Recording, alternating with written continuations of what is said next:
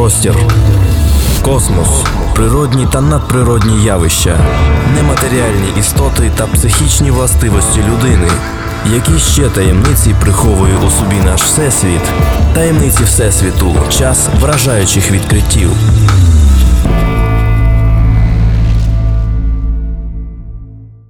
Американські вчені спільно з австралійськими колегами зробили сенсаційне відкриття. Вони запевняють, що в часі постійно існують колосальне число всесвітів з певними властивостями, які взаємодіють між собою, тобто паралельних світів. Схоже, наша реальність починає все більше нагадувати фантастичні романи. Таємниці Всесвіту Вчені з Каліфорнійського університету та університету Гріфіта дотримуються думки, що світ, де динозаври не вимерли, і багато звичних людям речей, що одночасно існують в протилежному обличчі, може існувати в паралельних всесвітах і взаємодіяти один з одним. Незважаючи на те, що озвучена теорія більше схожа на наукову фантастику, дослідники сподіваються, вона допоможе у вирішенні ряду проблем квантової механіки. На відміну від попередніх версій, тепер вчені допускають можливість існування обмеженого, але разом з тим колосального числа всесвітів з певними властивостями, що існують в часі постійно без так званого розгалуження. Вони вважають, що кожен світ реальний в однаковій мірі, а міжвимірна взаємодія являє собою джерело квантових ефектів. На їхню думку, вплив можна спостерігати при відштовхуванні світів один від одного. Дослідники заявили, що ймовірність можна включити в теорію тільки через те, що спостерігач в конкретному світі не знає, де саме йому пощастило опинитися. Самі вчені вважають, що їх роботу слід вважати в більшій мірі підходом, ніж інтерпретацією. При цьому автори дослідження визнають, їх версію критикують, тому що виходить, що на наш світ жоден з інших впливу не робить.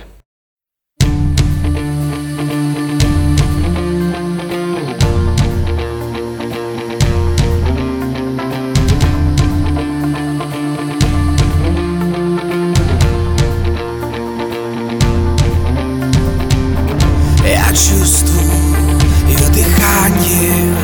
Сердце бьется в такт со мной. Твоя любовь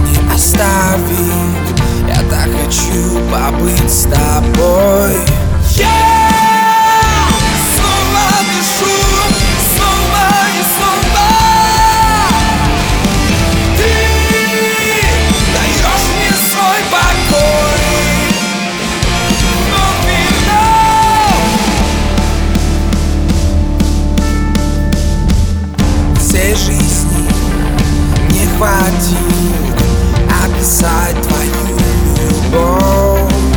Все цепи ты развяжешь Дашь мне снова воздух твой. Я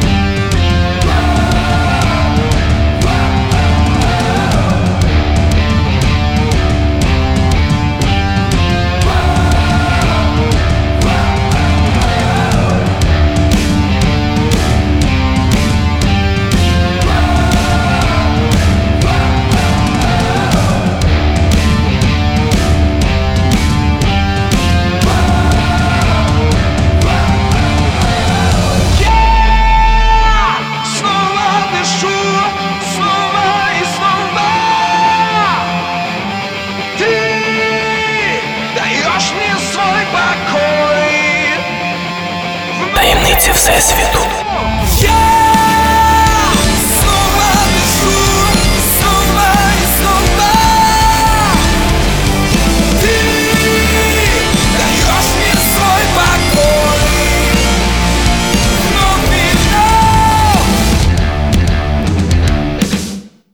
Дорогі друзі, свої відгуки або пропозиції надсилайте на електронну адресу tv.radio.ukr.net або телефонуйте на безкоштовну гарячу лінію 0800 30 20 20. Також знаходьте нас у соціальних мережах ВКонтакті та Фейсбук.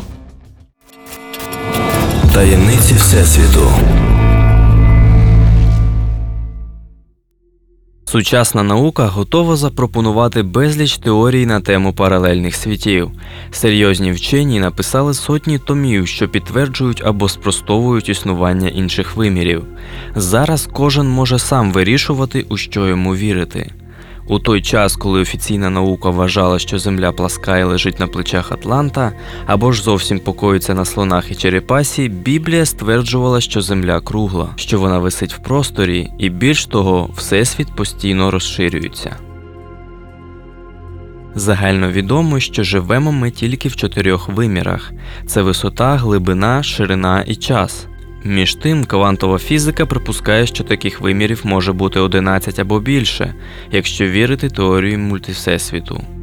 Власне, і саме поняття час, не кажучи вже про інші виміри, до кінця зрозуміти важко. Згадаємо теорію відносності. Згідно неї, космонавт, що летить на великій швидкості на величезну відстань, повернувшись через рік або два, виявить, що на землі пройшли вже десятки років. В Біблії чітко сказано: тисяча років перед очима твоїми є як день, який тільки що пройшов. Апостол Петро розширює цю ідею. Він каже: у Господа один день як тисяча років, і тисяча років як один день. Біблія стверджує, що тільки Бог мешкає в вічності. Він може бачити і початок, і кінець, минуле і майбутнє одночасно. Таємниці Всесвіту. Астрофізик Хью Рос вважає, що в Біблії закладено приклад гіпервимірності можливостей Ісуса, так як він здатний рухатися принаймні відразу в 11 вимірах. Він міг матеріалізуватися і дематеріалізуватися в той час, як тіло його було все ще відчутно. Він міг передбачати майбутнє, немов репортер, що завис у вертольоті над рухомим парадом. Ісус натякнув на те, що ми існуємо в паралельних реальностях, які відкриваються для нас час від часу. Написано: бо де двоє або троє зібрані в моє ім'я, там я посеред них. Ісус каже: Царство моє не від світу цього. Тобто цими словами Він доводить, що наш видимий світ не є єдиним у всесвіті, і наша земна влада не є єдиною, якій підкорюється все живе. Так хто ж керує нашою планетою, якщо правління Ісуса частково або повністю не поширюється на землю? Відповідь приголомшує. Мова Біблії ясно говорить нам, що сатана є князем світу цього, і вся планета знаходиться у владі лукавого. Мало того, священа книга багато разів повторює, що ми просто оточені невидимим світом, що складається з інших істот і сутностей, званих духами або ангелами та демонами. Ось слова апостола Павла. Бо ми не маємо боротьби проти крові та тіла, але проти початків, проти влади, проти світоправителів цієї темряви, проти піднебесних духів злоби. У своєму листі до Колосян Павло говорить, що Ісус створив все на небі на землі, видиме й невидиме, чи то престоли, чи то господства, чи то влади, чи то начальства, усе через нього і для нього створено. У цих двох уривках Павло ясно вказує на існування цілого всесвіту невидимих істот на небесах і на землі, що це, як і паралельні світи, що існують з нами, мало того, схожі на нас, але невидимі нами. Важливо, що ці світи організовані, у них є ієрархічна структура, є звання, ступені, чітка субординація. Подібно до того, як на землі є правителі, королі, диктатори і підвладні їм території, те ж саме ми бачимо і в цих світах. Павло мудро попереджає нас, що наші щоденні людські конфлікти і події по суті міраж. Насправді це суть боротьби тих, хто населяє ці невидимі світи. Коли у вашого начальника піднімається температура і несподівано починається істерика, можливо, це наслідок наснаги інших сил. Використовуючи свою уяву і біблійні ідеї, легко зрозуміти, що відбувається з людством на протязі всього його існування. Очевидно, одне ми не самотні, ми оточені мільярдами ангельських і демонічних сил, і не тільки їми.